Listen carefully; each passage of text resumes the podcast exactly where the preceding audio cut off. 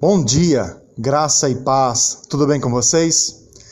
Nessa linda e abençoada manhã de quinta-feira, eh, encerramos o assunto Livres da Ansiedade e quero já deixar o meu convite a você a estar comigo logo mais à noite no nosso Facebook, Insejec Limeira, a partir das 19h30. E nesse último dia que falaremos sobre as prisões da ansiedade, podemos ver algumas razões para evitar a ansiedade. E existem muitas razões para evitarmos ela.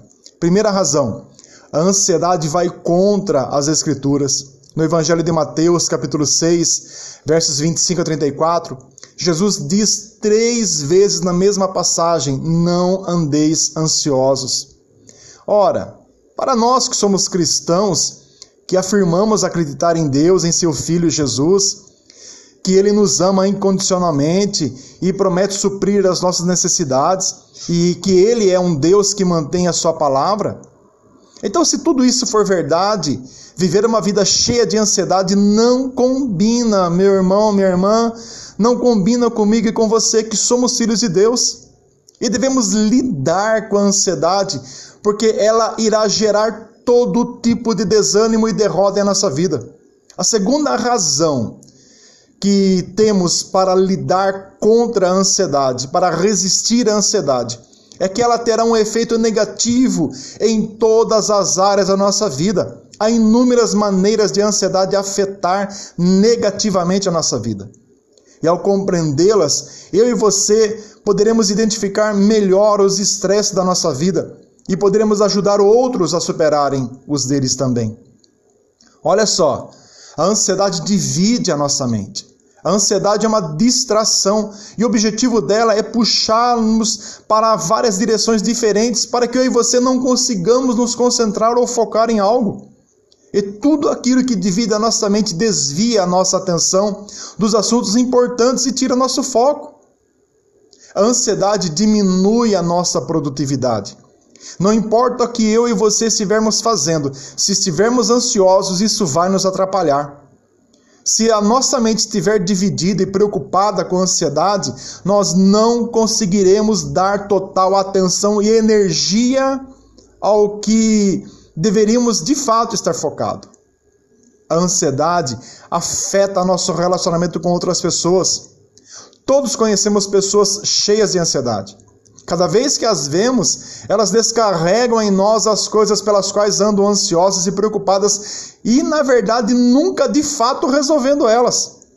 Essa ansiedade contínua afeta o relacionamento delas com os outros ao redor, incluindo eu e você. A ansiedade leva a decisões insensatas. Quando a pessoa é ansiosa, ela tende a ser precipitada, viu? Ela pensa assim: ah, se eu não fizer agora, posso perder essa oportunidade. Ah, se eu não me casar com fulano ou fulano agora, vou perdê-lo. Pessoas tomam decisões insensatas porque são ansiosas sobre um futuro incerto e sobre perder oportunidades que podem não voltar. E sempre há consequências para quem vive desta maneira. A ansiedade rouba a nossa paz e alegria. Meu irmão, minha irmã, eu e você, nós não podemos ter alegria e estar cheio de ansiedade. Você não pode ter paz e estar cheio de ansiedade, porque ter paz significa estar unido, enquanto ansiedade significa estar dividido. Então, ou nós temos um ou temos outro, mas nunca podemos experimentar os dois ao mesmo tempo. A ansiedade é um terrível desperdício de tempo e energia. Quando você está frustrado, ansioso e incerto sobre as coisas, não pode dar o seu melhor em absolutamente nada. Você sentirá que não está no seu melhor. E isso te levará a consequências verdadeiramente indesejáveis para a sua vida. Meu irmão, minha irmã, meu amigo, minha amiga, Deus não nos quer vivendo uma vida cheia de ansiedade. Se nós olharmos para trás tudo aquilo que eu acabei de falar com você, e você pode rever essa mensagem quantas vezes necessário for, nós não podemos nos imaginar vivendo dessa maneira. A ansiedade divide a nossa mente, desvia a nossa atenção, diminui nossa produtividade, afeta nosso relacionamento pessoal, leva a decisões insensatas, rouba a nossa alegria, a nossa paz e demonstra ser uma perda de tempo e energia. Meu amigo, minha amiga, tudo que nos leva a isso não podemos desejar para a nossa vida. E para encerrar, quero compartilhar com vocês o trecho bíblico que o próprio Cristo nos transmite nessa manhã em Mateus capítulo 6, do versos 25 a 34. Jesus disse: Por isso vos digo, não andeis ansiosos pela vossa vida, quanto ao que haveis de comer ou beber, nem pelo vosso corpo, quanto ao que haveis de vestir. Não é a vida mais que o alimento e o corpo mais que as vestes?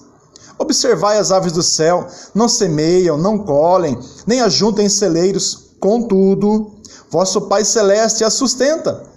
Porventura não valeis vós muito mais do que elas? Qual de vós, por ansioso que esteja, pode acrescentar um côvodo ao curso da sua vida? E por que andais ansiosos quanto ao vestuário? Considerai como crescem os lírios do campo, eles não trabalham, não enfiam. E eu, contudo, vos afirmo que nem Salomão, em toda a sua, em toda a sua glória, se vestiu como qualquer deles. Ora, se Deus veste assim a erva do campo que hoje existe e amanhã é lançada no forno, quanto mais a vós outros, homens de pequena fé? Portanto, não vos inquieteis dizendo que comeremos, que beberemos ou com que nos vestiremos, porque os gentios é que procuram todas essas coisas. Pois vosso Pai Celeste sabe que necessitais de todas elas. Buscai, pois, em primeiro lugar o seu reino e a sua justiça, e todas essas coisas vos serão acrescentadas. Portanto, não vos inquieteis com o dia de amanhã, pois o amanhã trará os seus cuidados, basta ao dia o seu próprio mal. Obrigado pela tua companhia ao longo dessa semana, dentro do tema Livres da Ansiedade.